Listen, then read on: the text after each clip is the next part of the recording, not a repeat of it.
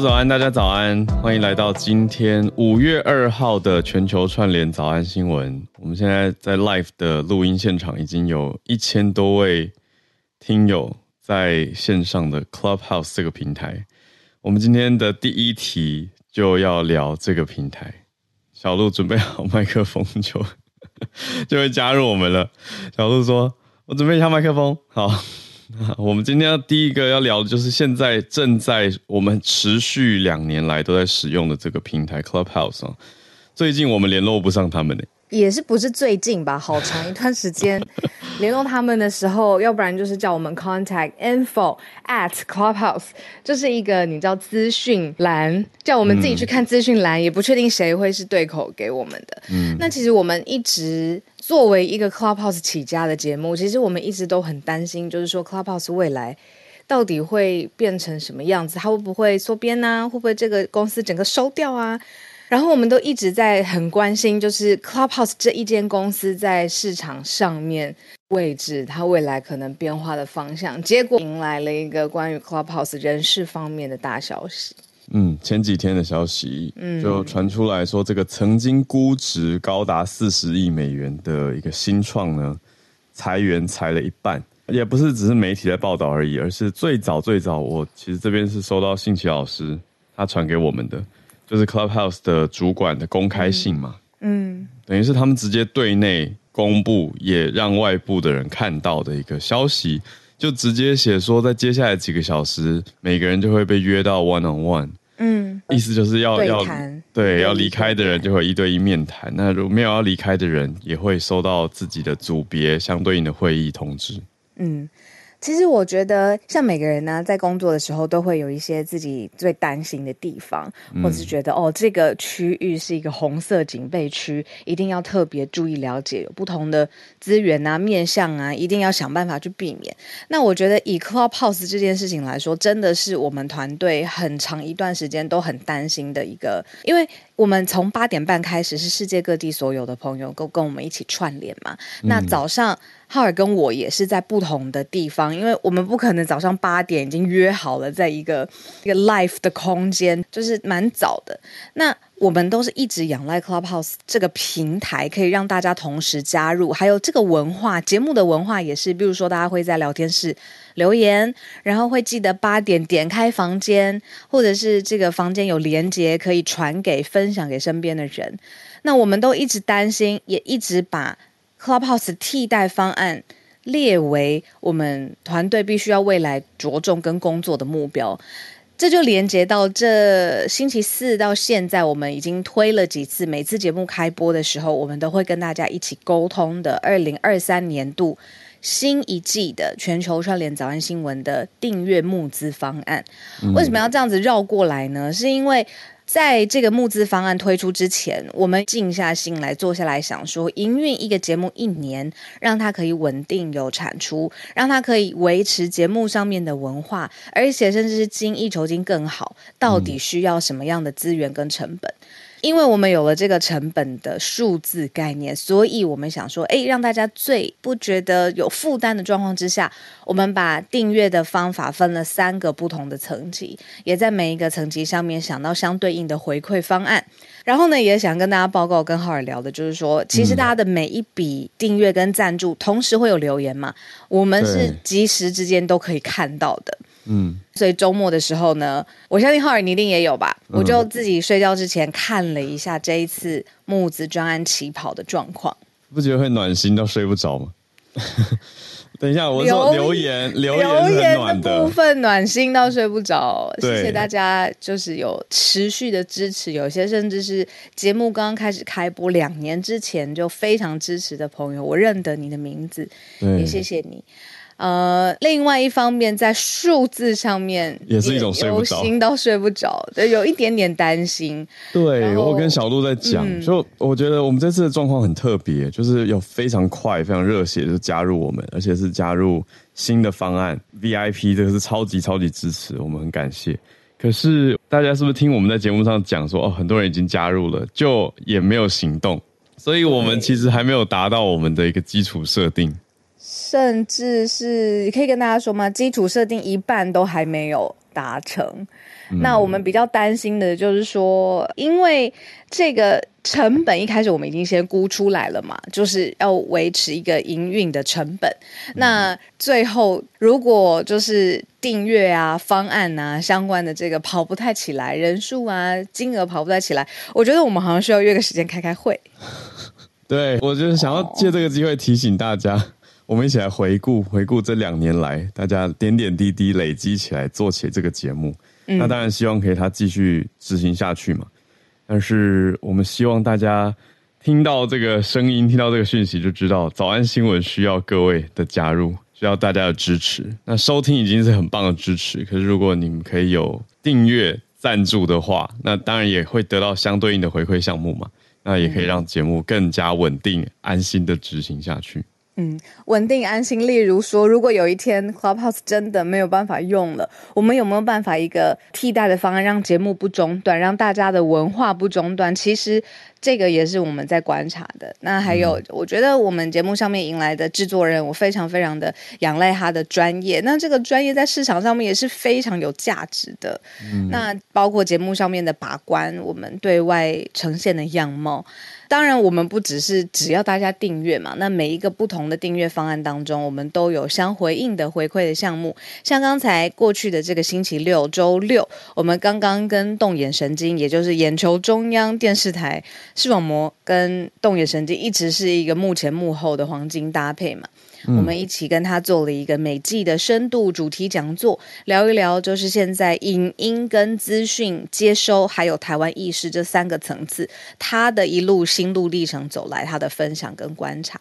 那这个就是我们第二个层级，就是每个月两百五十块支持我们的人，可以免费享有的每季度的啊深度主题讲座。这就是一个例子，跟大家说，就是每一个层级都有一个他专属的回馈方案。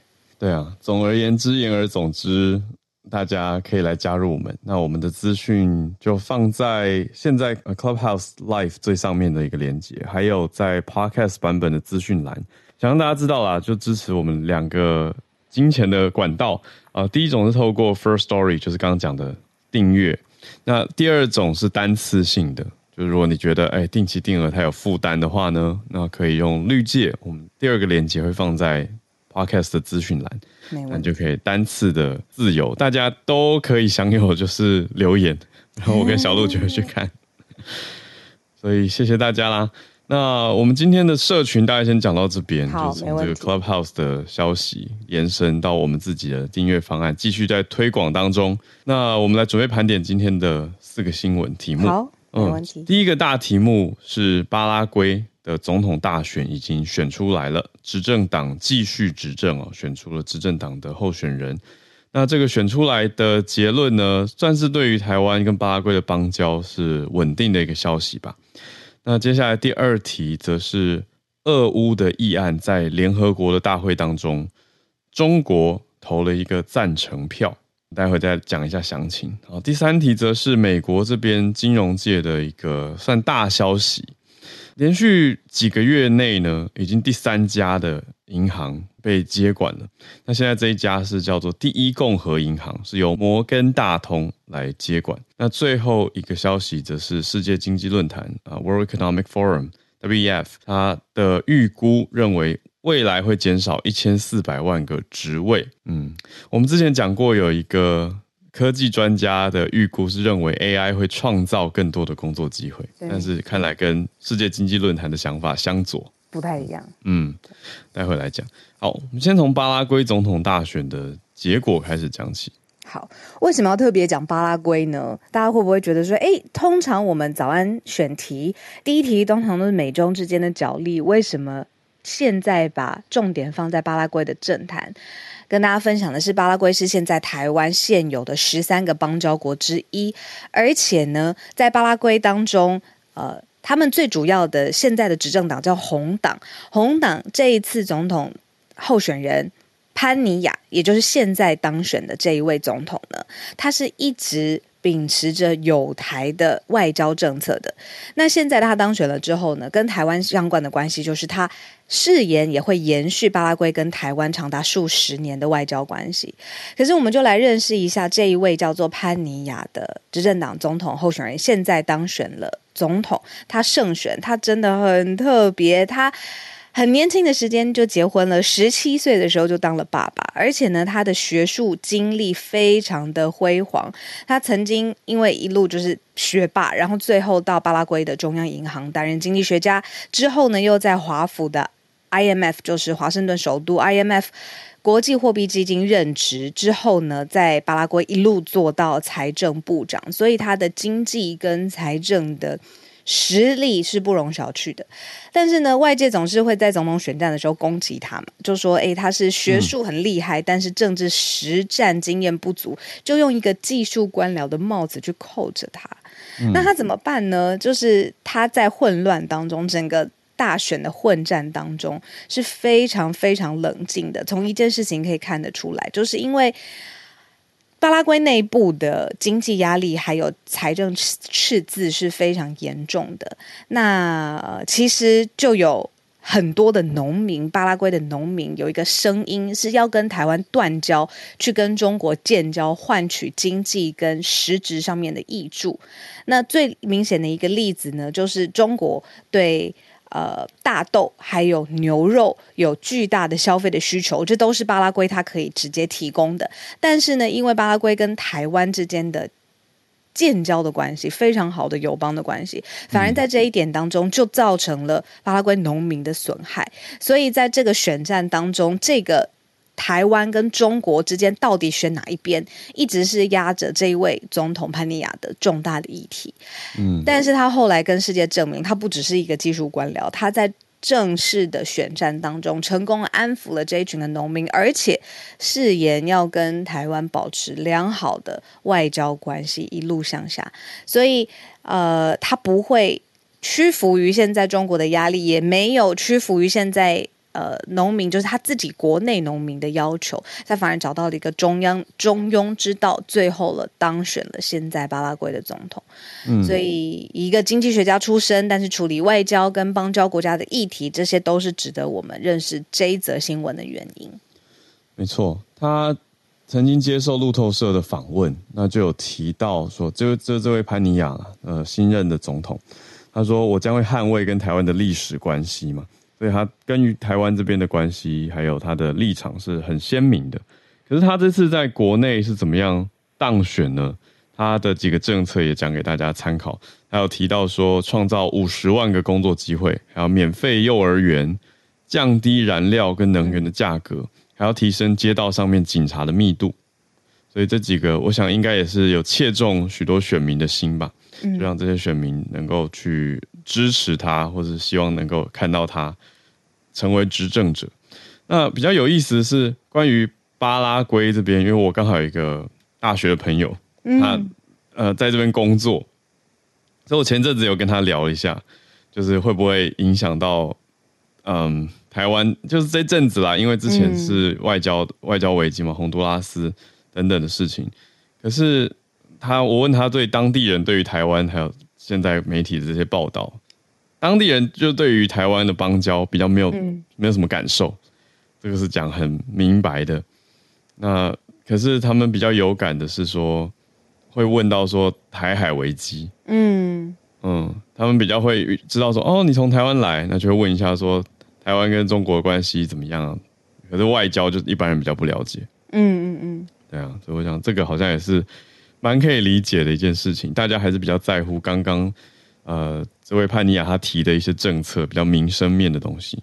嗯，那他大家有兴趣可以看一下他的，不好意思，我比较肤浅一点，我就觉得到底一个总统要怎么样，很有总统样。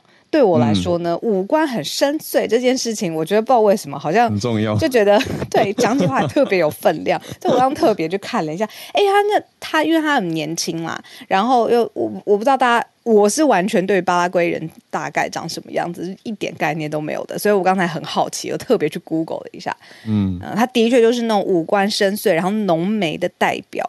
嗯、所以他现在非常年轻嘛，然后跟台湾的关系友好，那就祝福他在接下来就执政的过程当中，都可以秉持着他在竞选过程当中誓言的跟台湾的关系。没错，四十四岁的新总统安尼亚。好，我们来看今天的第二个题目。我们今天来到了，嗯，我们现在，第二个题目，哎，我跟你联合国，嗯，嗯聊一下，就是，呃，我会把它定义成是外交词汇学。哦、简单来说呢，就是在联合国表决了一个议案，议案呢其实是要加强跟欧盟之间、跟世界之间的合作，因为呢有很多很多不同的原因嘛，这个欧盟的发展是必须要兼顾的。那结果呢？所有参与联合国大会的人就要投出赞成或是反对。这个方向其实真是听下去真的没有任何意义嘛？它就是一份草案，希望欧盟的各种发展、加强合作的地方要继续推进。嗯，中国当然在很多投赞成票的国家当中，也是其中一个。他投下了赞成票，觉得说这个联合国的议案跟决议是正确的方向。但是，因为这个议案当中一个词，他说呢，在俄罗斯侵略乌克兰之后，相关的，不如说是经济啦，或是民生啦，甚至人道主义啊、政治环境啊，都有什么的动荡，所以，不不不不，这份议案的结论没有变吗？还是说这个欧盟要继续推进相关的合作？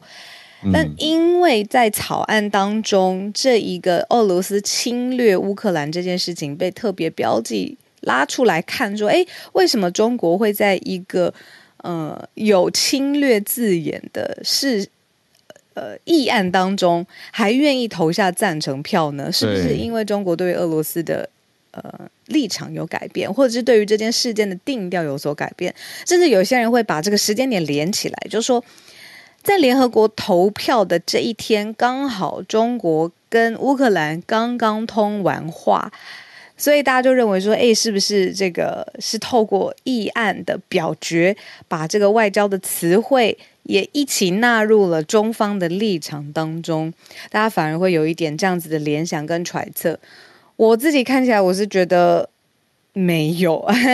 我自己是觉得说，因为在大的方向跟议案上面，它不可能。整个重点是对，对啊，没错，不会这样大倒戈，他不会顾此失彼。嗯嗯嗯。嗯对啊，不过整个议案的重点应该是放在欧洲的回应吧，欧洲的合作等等等。嗯、所以我要怎么说呢？这一题是不是有一点像是媒体放大聚焦 “aggression” 这个词，中国对这个词的的态度跟反应？嗯，因为大家都一直会在想说，中国到底会不会更强力的干预，或者是更有力的表达他们在整件事情上面对于。俄罗斯到底是不是入侵，或到底是不是侵略乌克兰这件事情上面有更清楚的立场？嗯、那所以才会在这个议案表达当中做这样子的连结，因为议案的确有提到是俄罗斯入侵乌克兰嘛。那最后，不过中国没有，我觉得很有趣，因为它它议案原文是英文嘛，嗯、那 aggression 这个字跟 invasion 又不太一样。那我们仔细想一下英文科 这两个差别，就 aggression 是 aggressive 的名词啊。嗯，aggression 这个意义比较，当然它它跟 invasion 几乎可以被视为是同义词啊。invade 又更更明白的是上面又再多一阶了，攻进一个国家去把这个国家给打下来，那是 invade 嘛，呃，侵略入侵。可是 aggression 就是一种有敌意的的攻击。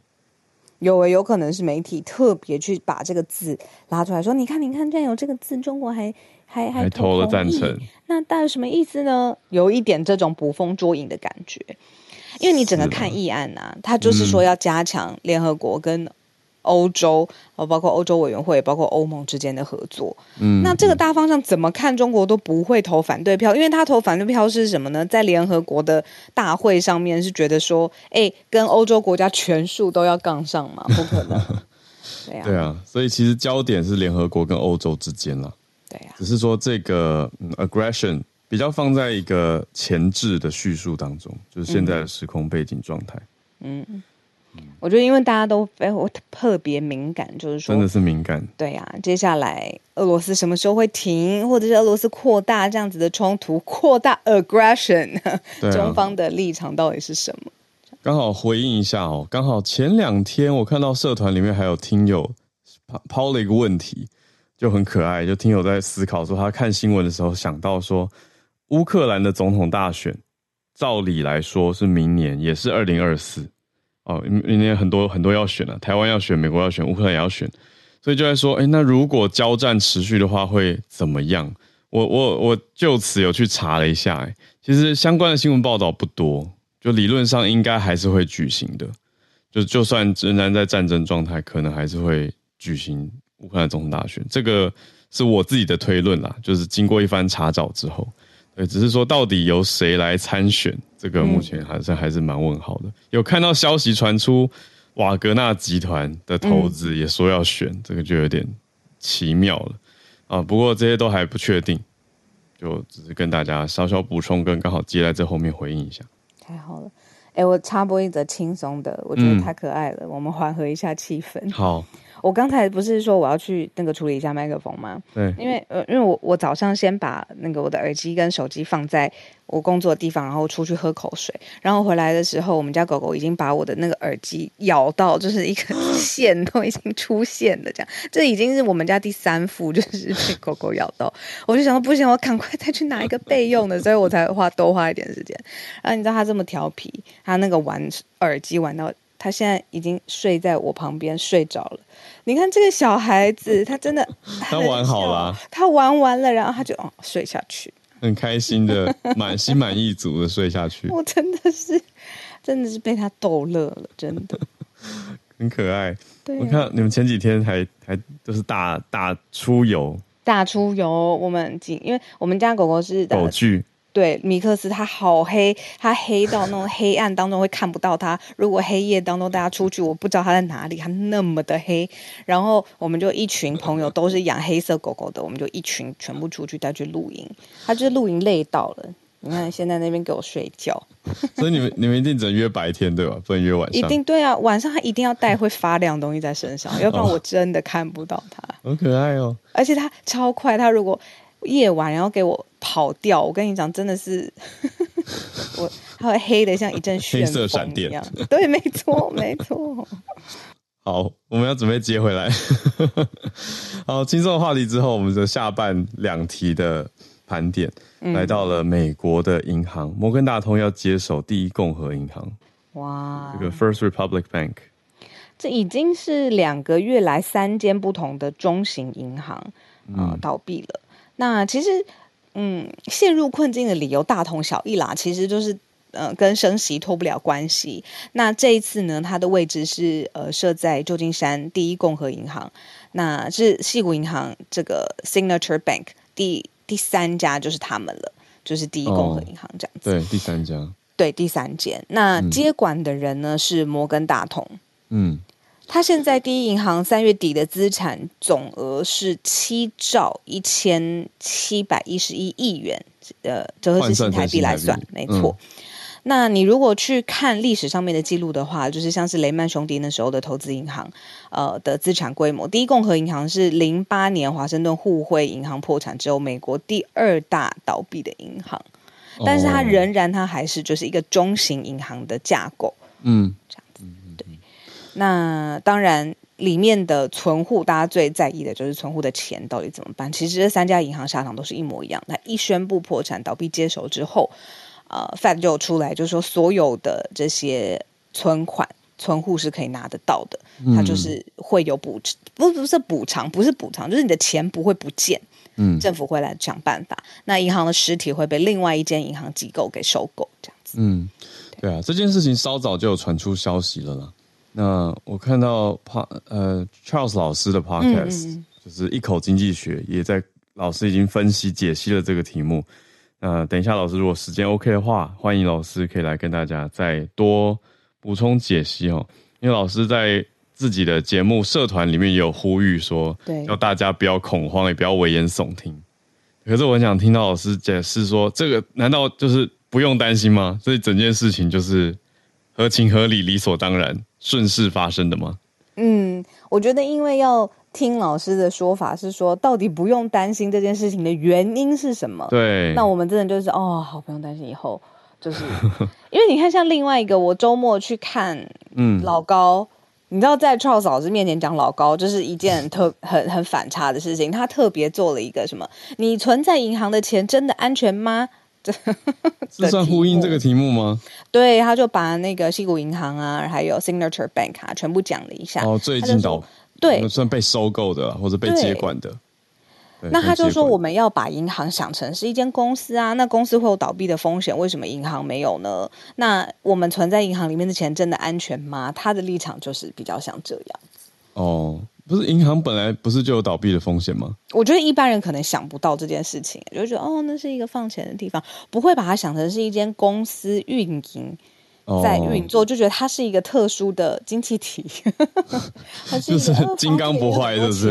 这样子，钱放进去就绝对不会有失，万无一失嘛？要不然他怎么会把钱放进去呢？真的吗？我想说，很多传统的想法不是就发生过，说不信任银行，所以把钱把钱藏在私房钱藏在自己床底下，或者什么厨房的水水槽什么底下，结果最后过了很多年，发现坏掉了。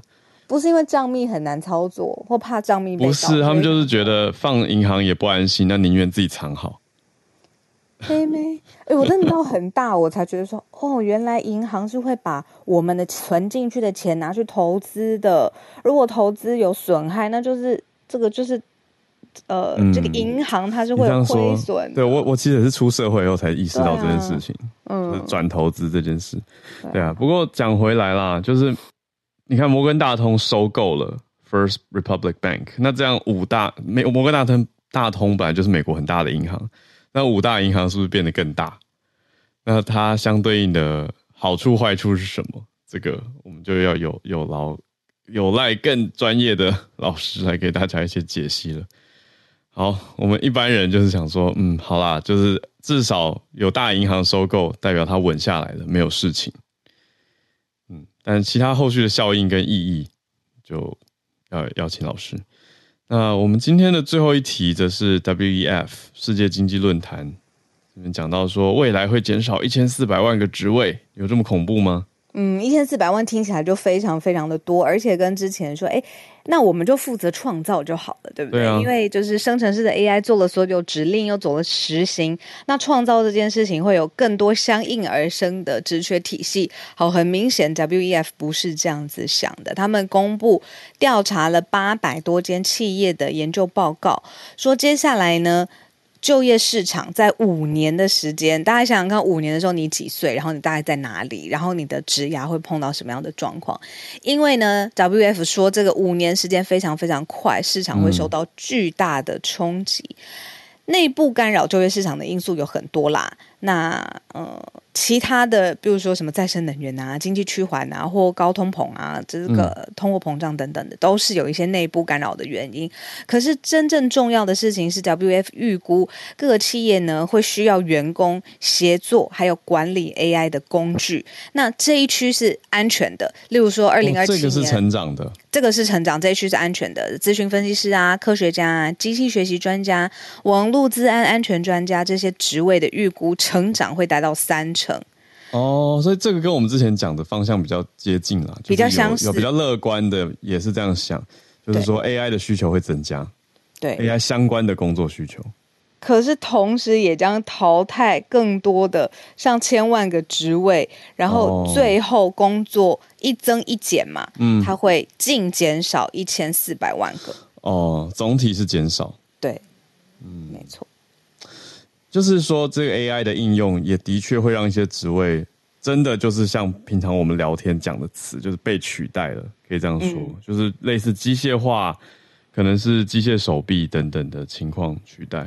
它有列出来啊，智慧城市，嗯，像是说，诶，输入资料的书记员，或是执行秘书或秘书类的行政工作的、保存工作的这一种类的，这个预料会减少到最多的工工作岗位。嗯，减少这么多，对啊，好，还是很难想象哎。而且他直接说五年之内就会巨大的冲击，所以假设现在家里有嗯、呃、要。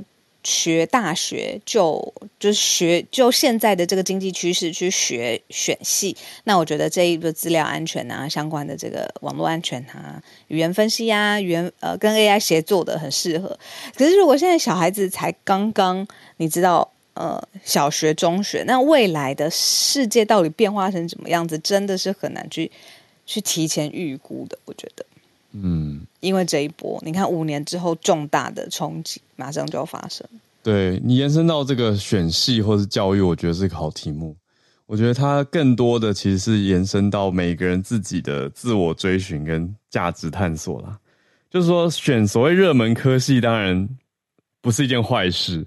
就是接下来的职业生涯，你相对需求很多嘛，所以不怕找不到工作嘛。对，可是我觉得。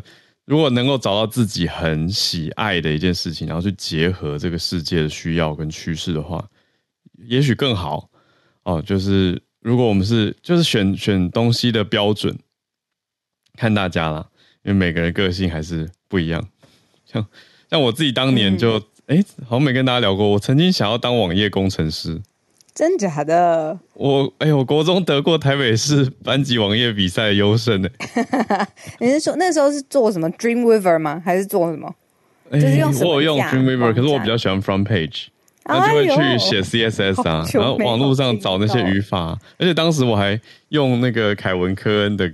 的音乐绿钢琴当我们官网的背景音乐，是 是所以点进去就会有凯文科恩的钢琴。你真的是有一颗文青的灵魂呢，就是对这些美的东西，我是国中生，好的作品很棒，很喜欢。对啊，那那个时候就一心觉得，哎、欸，我好像可以当网页工程师。然后到了高中的时候，我就觉得说，哎、欸，怎么数学成绩好像要很好才能念资工系？对，到底是连接是为什么？就是资工写 code 一直在算数学吗？应该说，我觉得当时的。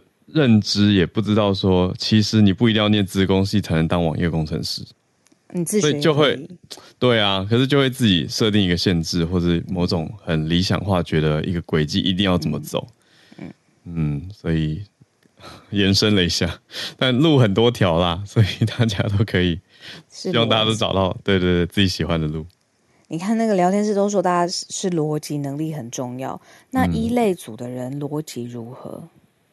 就好像不能直接说一类 组的人逻辑好或不好。对啊，那为什么一类组的人不能去念，就是跟网页设计相关的资工呢？你如果没有办法判断一类组的人逻辑好不好，你怎么不知道里面会有一个超级好的人，很适合写语法？我的问题是哦，对啊，为什么要大刀一切、嗯、啊？一类不行，三类才可以，总是要切一个标准吧？那为什么不是针对逻辑这件事情去？设一类，都直接考逻辑，这一类就直接不要考数学了，直接考逻辑。因为因为懂吗？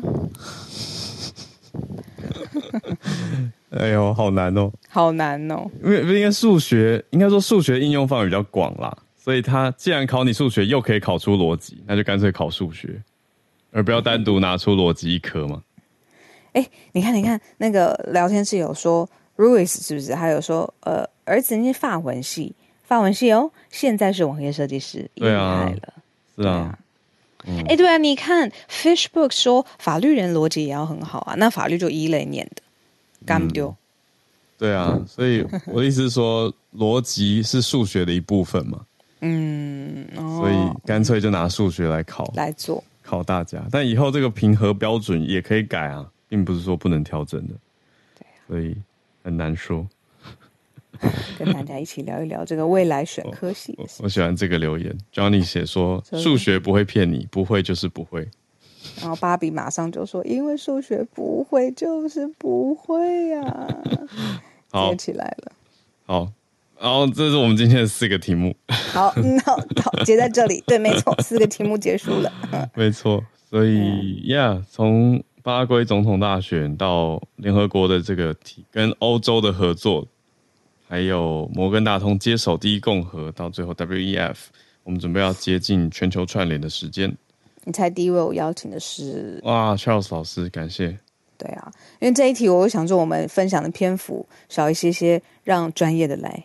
嗯，Charles 老师早，老师早安，浩尔早，小鹿早，对，早安啊、呃，对，这数学真的是不会就是不会，而且我有发 先先岔题一下，就是我发现说，在这个疫情之后，就是我现在教的学生，就是现在高中上来的学生，就是真的是嗯呀，真的是数学需要再加强，因为就说因为毕竟是远端的学习，所以这个 大家程度好像有点落后这样子哦。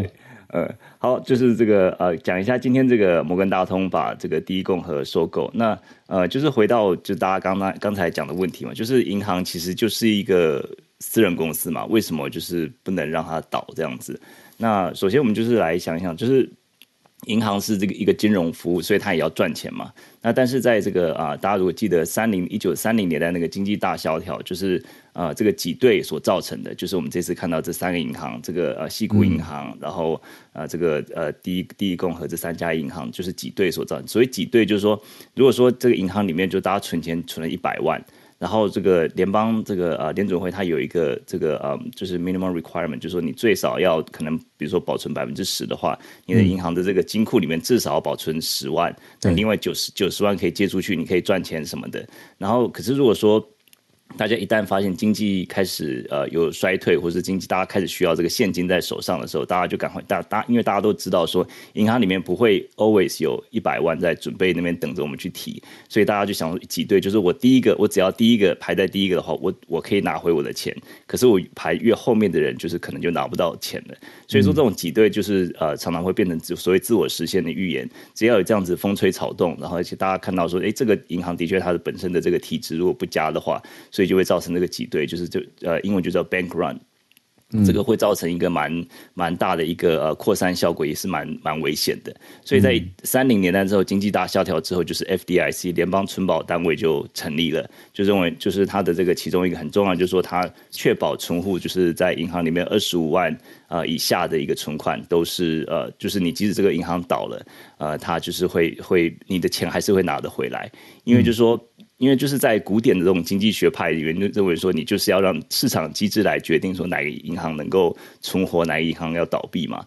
但是这个 这个就是有点像说，呃，在凯因斯学派，凯因斯说过，In the long run, we're all dead。就是说，如果说你要等到长期、长期让这个市场自 自由的机制的话，我们都死了，死光光了，你还哪来的？因为那时候其实就是因为的确是呃这个大萧条的缘故，所以说整个美国经济萧条了十年左右。如果说你允许它这样子一个呃自由运作的话，的确是会让呃整个经济会承受很多很不好的一个后果。这个就是他们的他的这个。中央存保机构成立的一个原因，那我们就讲回来说，就是今天讲那个第一共和，第一共和其实就是从三月的时候，从他们的股价从一度。呃，从高到一百二十三块，这个记住这个数一一二三一百二十三一股，那结果在上礼拜五，他们呃就是他们一直熔断了二十六次，然后在最后的时候，他们收这个这个关关市的时候是三块五亿，就剩下那个零头而已，所以他们基本上就是已经知道大家都知道说中这个应该是会被被中央这个啊、这个会被呃整并接管，那后来就的确是这个呃。这个这个 Chase 呃，这个呃，这他他把它接管过来。那其实这个接管过来，接管过来，这其实 Bank 那个 Chase 已经现在是美国最大的银行，所以说他要他要接管这个第一共和，他还需要特别的许可证，因为就是说他已经大到。太大了，就是他必须要一个联准会再给他一个特殊的许可证，说他可以再再把他的资产大概有一百三十亿左右，呃，收纳进他们的这个这个这个啊、呃、银行的体系里面。那今今天开始，所有的这个第一银行又重新开张，这个民众的钱又可以拿出来了。所以说，这个整体来讲，我们看到其实过去呃这三个月三个月三就呃，其实从二月底吧，二月底到现在五月，其实。倒这三家银行，其实我认为说大家不用太过恐慌了，因为就是说真真的整整整体来讲，如果说是真的是一个银行的危机的话，它蔓延的速度不可能那么慢。诶，就这三家银行的话，就是说他们的本身的这个呃体质都还算不错，因为都是现在都被接管了。这个呃第一共和，然后他们的资产啊已经重新在清算，已经被接管了。然后啊、呃，至于说。为什么会造成这个银行的这个问题？因为其实二零零八年的时候，其实大家如果记得金融危机的时候，那时候有一个 Dodd-Frank 的一个呃金融的一个法律，就说要求说呃银行就必须要经经常性的这个施行这个叫 stress test，就是压力测试。嗯、就是如果说你升息的话，你能不能够应应付？你降息的话能不能应付？如果说有挤兑情况，你要怎么应付？可是呢，在这个呃，川普上任的时候，那时候很多 rollback，就是把这些这个法令都已经就变得非常非常的这个松。而且它只针对最大的五个银行而已，嗯、所以说这个这个细股、啊、中型银行就没排，对，完全没有完全没有经历过压力测试，嗯，对，所以说现在就是有立法立法委员在讲说，这个或许要恢恢复过去二零零八年这些，而且是针对这些中型银行开始一些压力测试。那目前当然就说大家是不用太担心，因为就说不只是这个三个月里面就是只有这三家之外，另外就说就是他们呃联储会啊，他们都也是确保民众的钱是领得到的。嗯，然后接下来就是他们可能加强这个呃监管的这个力道，或许就是接下来的方向吧。对，嗯，就是很快的来补充一下，谢谢。我看老师粉丝页啊，还有每一次老师在呃有银行倒闭，大家都会觉得说，这会不会是一连串连锁的一个开始，然后引起恐慌的时候，老师就会出来说，这是不用太担心。然后你从他的呃区呃就是区域性，然后还有它的这个银行的层级，还有它的数量上面来看，都不会是研发一连串没有办法你知道挽回的骨牌效应。老师的立场都是一直一致的。那相关的分析，大家也可以去看《一口经济学》这个脸书专业，还有 Podcast。对，感谢老师的解析，终于知道为什么市场感觉这么淡定了。嗯，不然这个消息实在是可以让人很担心才对。对，谢谢老师。对，就最后再补充一点，就是说这个呃，这个 Morgan Stanley 他在、嗯、呃在那时候，在一九三零年代的时候，他那时候有一个黑色星期四。一九二九年的时候，有一个黑色黑黑色星期，那时候股票大跌，跌了大概百分之二十左右。那摩根士丹利那时候就是算是蛮仗义的，就是说他进到这股市里面就是狂买，就是因为你买股票就可以支撑股价嘛，所以说他是狂买。那在这一次这个第一共和的时候，他在之前其实他也是这个 Chase，他也是号召了很多很多的银行在他们在第一共和里面存了三百亿，等于是有点像。因为就是说，因为对挺挺他们救他们，那另外一方面就是说，因为金融业其实很容易有这样子一个蔓延扩散的一个情况，所以救他其实也是救自己。不过这个就是一个小故事，对，跟大家补充一下，谢谢。就是动用了三百亿，来吧，我们集合三百亿存在一个，嗯，就这间银行好了，就是很厉害的动员力，救救这个小兄弟，对啊，嗯，对，让这个联盟不要垮掉，这样感觉，嗯，好。谢谢老师的白大白话解析，让大家很好理解。对，他在金融业上面的地位真的也是，你看大同，我跟大同，嗯、然后接下来会接手嘛？嗯，好，这一题超级完整的，谢谢老师。那我们再继续连线到矽谷的 James，James James, 早安，早安，AI 的风险是吧？早安。对对对，没有错，就跟这个刚刚提到 E 呃 WEF 这个职对 AI 对职位的影响，其实有一点点在这个呼应。对，就是今天呢，在《纽约时报》有传出啊、呃，一个在 Google 做研究呃的一个教授叫做呃 Geoffrey Hinton，他是非常有名在 AI 界，然后他是在呃多伦多大学教授，然后他决定要离开呃 Google 来专注提倡这个 AI 的风险。对，那我稍微说一下 Hinton 呃是谁好的，Hinton 教授他今年七十五岁。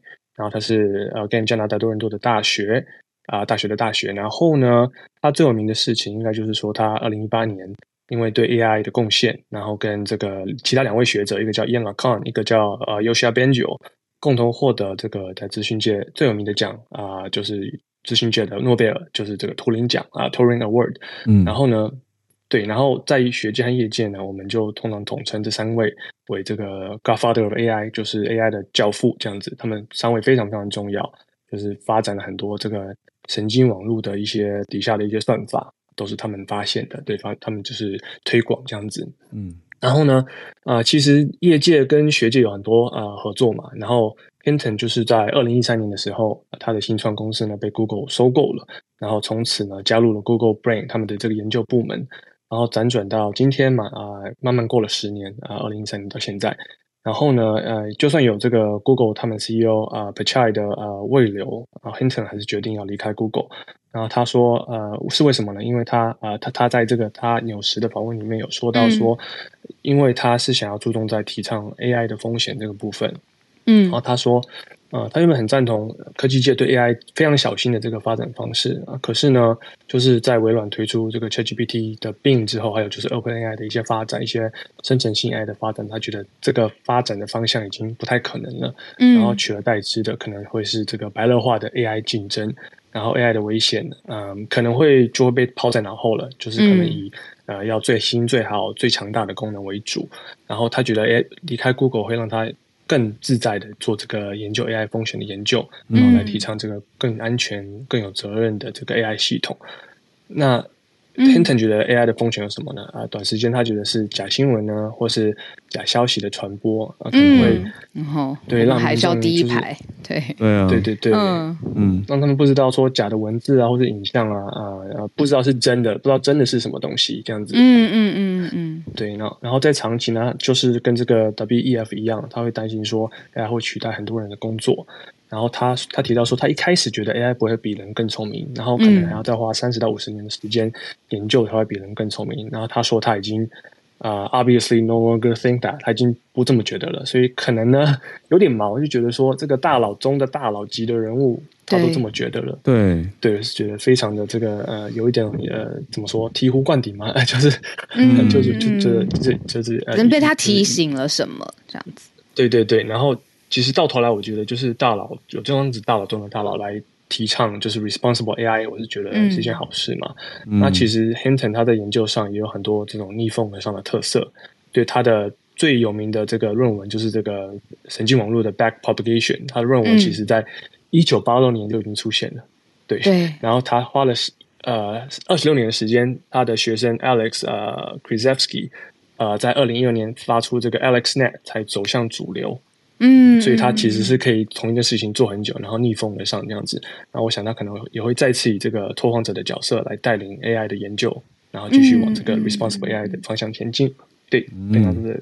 我好奇，James James，我们我听完我好想追踪这个 Jeff Jeffrey Hinton，我觉得很想知道他在想什么，跟他分享什么。他平常有在经营社群媒体吗？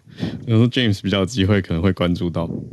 有有有，他有一个 Twitter account。对，很好笑，就是他有稍微提醒一下他的报道，oh. 就是他报道有可能让人家感觉他离开 Google 是为了要可以讲 Google 不好，他的他他有澄清说是要讲说 AI in general 啊、呃、有一些不好的地方，他讲 AI 这样子，嗯嗯嗯，对，他说 Google 其实做的很好这样子，对，所以他有一个 Twitter account 可以去发哦，谢谢，感谢 James。因为我真的太好奇了，我就这边同步在查资料嘛。像刚才、嗯、呃，James 跟我们分享，他一九八零年就训练这个类神经网络，嗯，然后他过了二十几年，二十二年是不是？然后他在二零一二年的时候，哇，三十多年，他又突破了，然后整个深度学习的时代应该算是他开启的。他就因为这个达到了图灵奖，他拿到了图灵奖，嗯、然后所以他说现在所有的。我看网络上面的资料，就所有的大型语言模型、生成式的 AI，然后包括 ChatGPT，其实它就是这个业界的教父的等级。嗯，对对对，对啊。那个叶老康其实也是他的这个研博士后研究学生之一，所以他比他还要更资深。对，懂懂懂。三个教父博士后研究，对对，他是最资深的教父。哇，可是教父学生出来，我看到网络上面是。他的访问啦，是说他有一点后悔，一点点后悔自己的人生志业是放在 AI 上面。为什么？嗯，他他就保保持语带就到这里了，然后保持后面的空间这样子。他可能是很忧心后来 后来的发展呐、啊。哦，是啦，好了，忧心啦。对，他现在等于是投入这个算 AI ethics 吧，就是 AI 伦理学的领域了，也蛮需要的。嗯，还有像 James 刚刚讲的 responsible AI。Responsible AI，然后刚才 James 不是有说，就是 Google 做的很好，就是说去 quote 这个 Jeffrey Hinton 说 Google 做的很好，好像也是他不愿意 Google 不愿意在这一波当中当那个市场上面的领头羊，因为他们认为说，就算是第一个最先推出的人又怎么样？他那宁愿做的对，而不是做的快。这个是我之前在听一些就是对于 Google 内部 AI 这件事情怎么应用的一个准则。嗯，有这个方向的感觉。对，谢谢。嗯跟微软的一个差异嘛？对对，感谢 James。对，那也跟大家小聊，因为我我很感动嘛，很开心。就是我们有一个 VIP 的 Telegram 嘛，嗯、就是每个月加入我们最最强方案支持我们的人，会有一个 Telegram。对，那我们在 Telegram 里面也玩了一个 Telegram 的新功能，是分频道、分子题目。那 James 就开了一个科技的频道。Tech 对对啊，所以就可以哎，大家可以多多交流，在那个频道里面有一些新的消息。然后另外还有像朱小汉有开历史啊，国际关系跟历史，Hank 有开教育，还有呃 John 有开一个环保的。所以我觉得我最喜欢那个 Joy 的大文娱，就是 Entertainment Culture 跟 Creative，那都是在早安新闻 VIP 里面才有的。对对，很感很感动吧？就是大家自动自发自主开启很多的 新的讨论面向，有更多的交流。欢迎大家加入这个方案，支持我们，也加入这个群组，然后年底一起吃饭。我知道了，我把刚才狗狗的照片放在这里。哈哈哈。我现在放了大家 狗狗睡着的照片啊，吸引大家支持我们的方式。我让你看一眼，你快点去看一眼。有啊有啊，这是 live 的现场。对他，他现在睡觉的样子。对呀。All right，好，好，我们来继续连线。这样子有没有转过来到这个比较轻松的话题？让有让 Felix 可以上来。原来今天五月二号是一个特别的日子。Felix 早安。早。嗨，早安早安。那个对，今天五月二号是世界尾鱼日。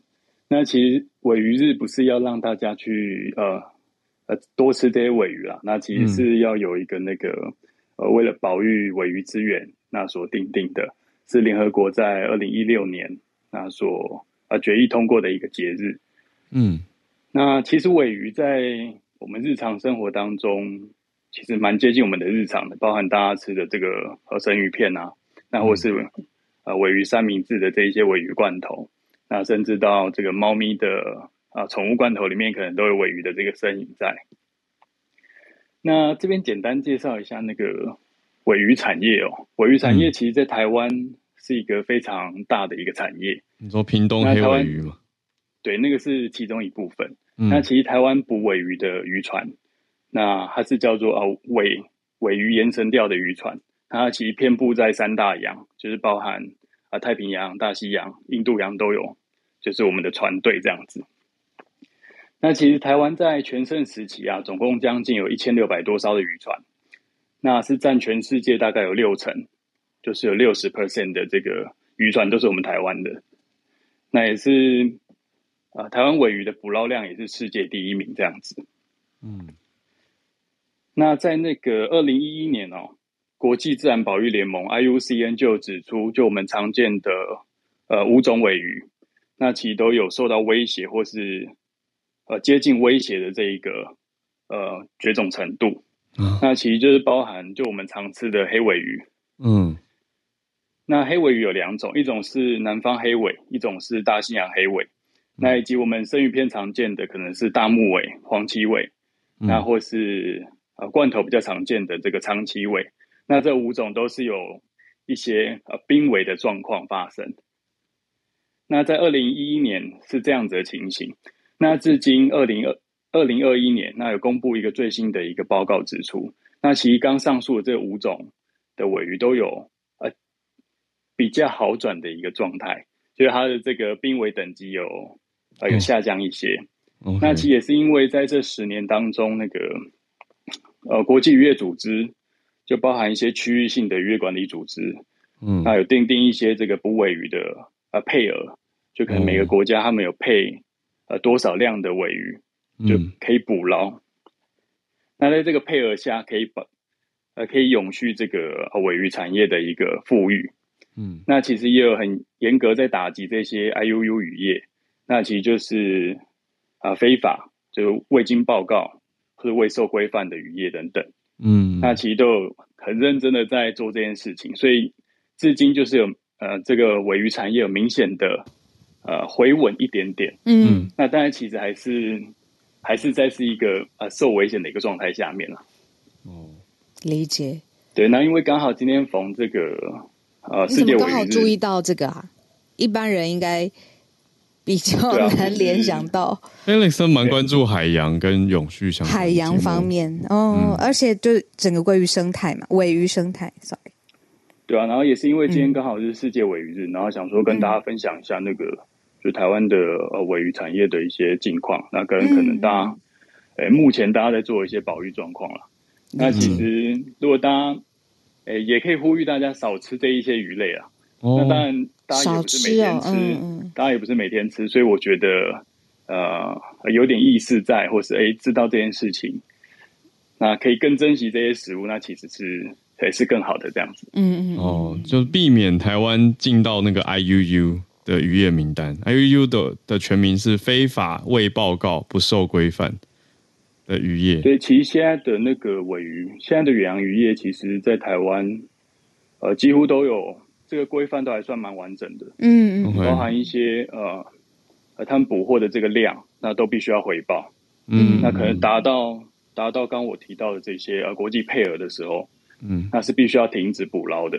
嗯嗯嗯嗯，对，那这一些配额每年都是由一些国际组织，然后去啊去开会，跟一些专家学者、资源评估的专家学者来定定这一些捕捞的量。嗯、那就代表这些量以内就不会影响到啊这些尾鱼的后续的呃繁衍或是这些生殖状态等等。嗯嗯嗯嗯嗯嗯。好，我觉得刚好借由国际这个叫什么世界尾鱼日。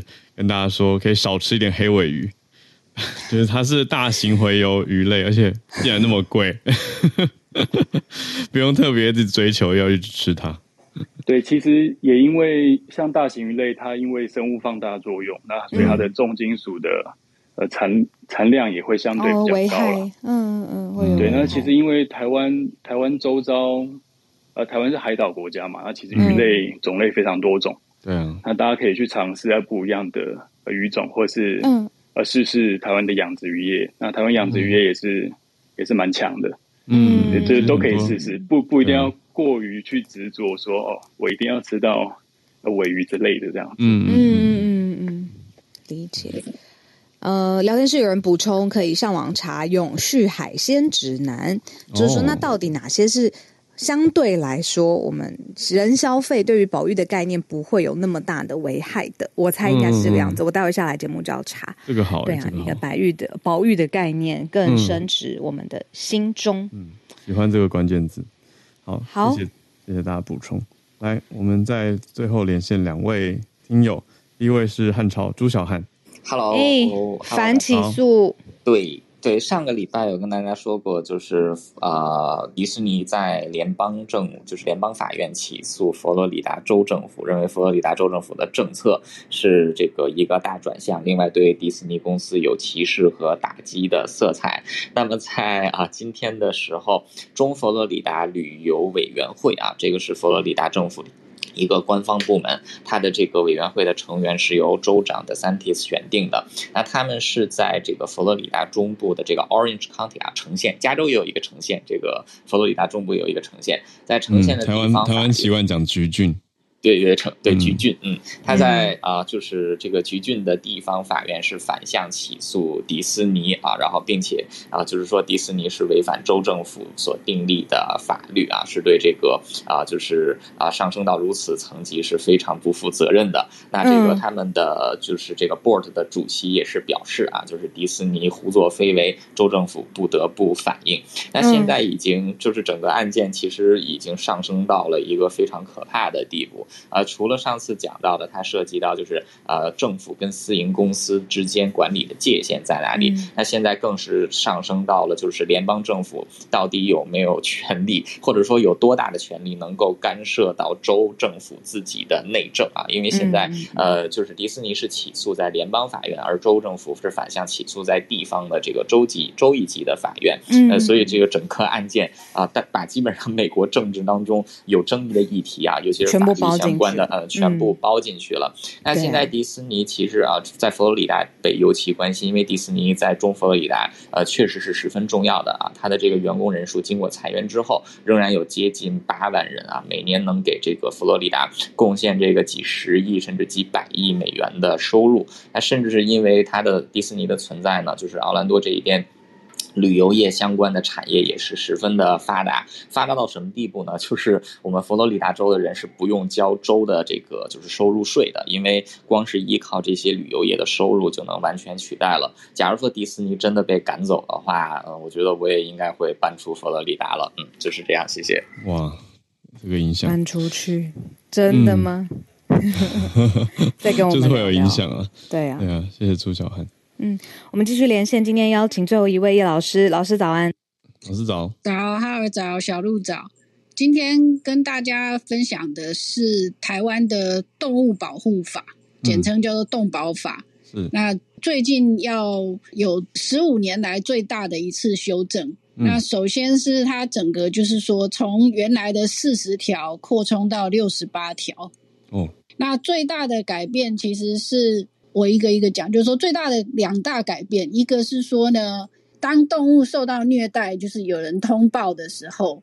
那过去呢，执行法律的人员没有办法进入续主的家里，嗯，必须要等续主开门，嗯，那这个法令修正以后呢，他就可以进入，哦，比较有强制性一些，对。但是这个动保员，我是觉得说，如果没有警察在旁边帮忙的话，我觉得动保员应该还是很有限，会遇到困难。对，会遇到困难，因为毕竟动保员不是警察，嗯，所以在没有警方协助的状况下，如果续主怎样都不让你进去的话，嗯，我觉得是会有困难，所以这个是第一个。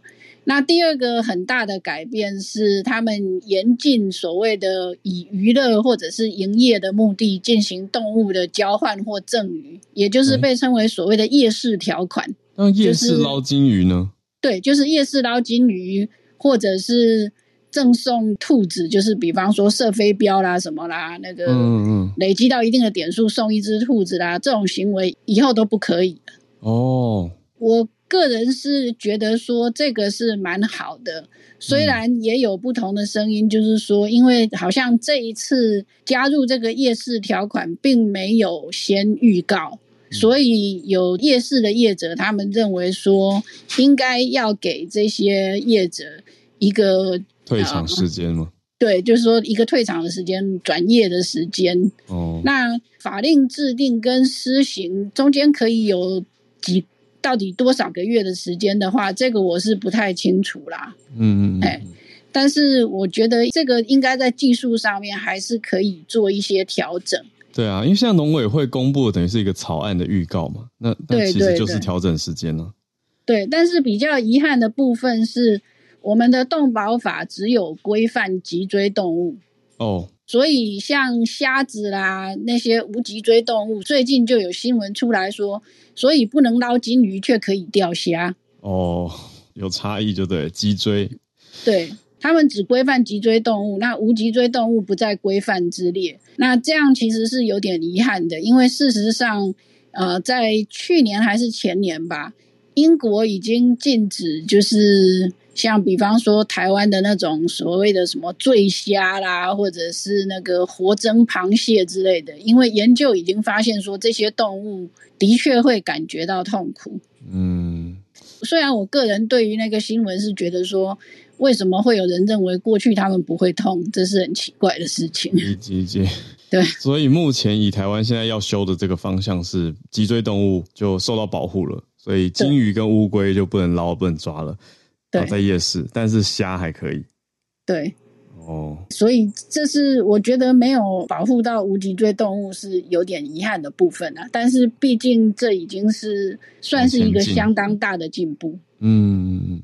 对啊，其实会改变很多哎，就是夜市的风景会有变化。就大家以前小时候，我自己啦，我自己小时候的回忆，就的确在夜市捞过金鱼，但现在就是会改变了。嗯嗯嗯。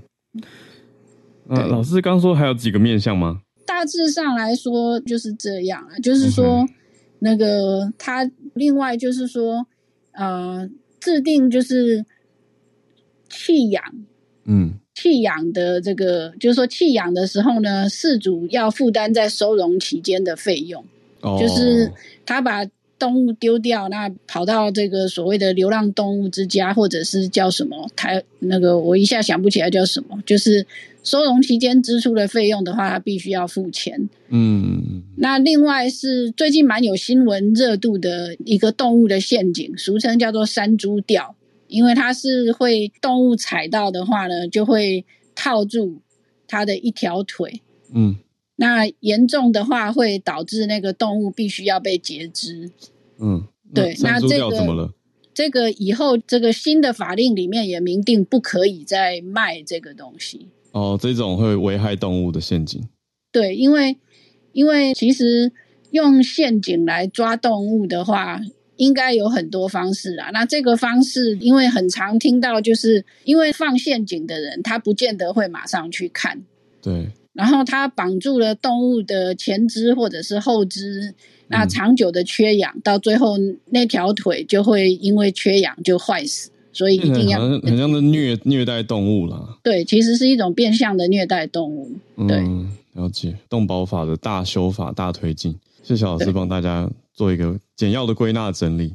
好，那我们今天的时间也非常的紧凑，也谢谢从 Charles 老师、James 到 Felix、朱小汉跟叶老师给大家的串联补充，非常丰富，展开了这个礼拜的第一个工作天。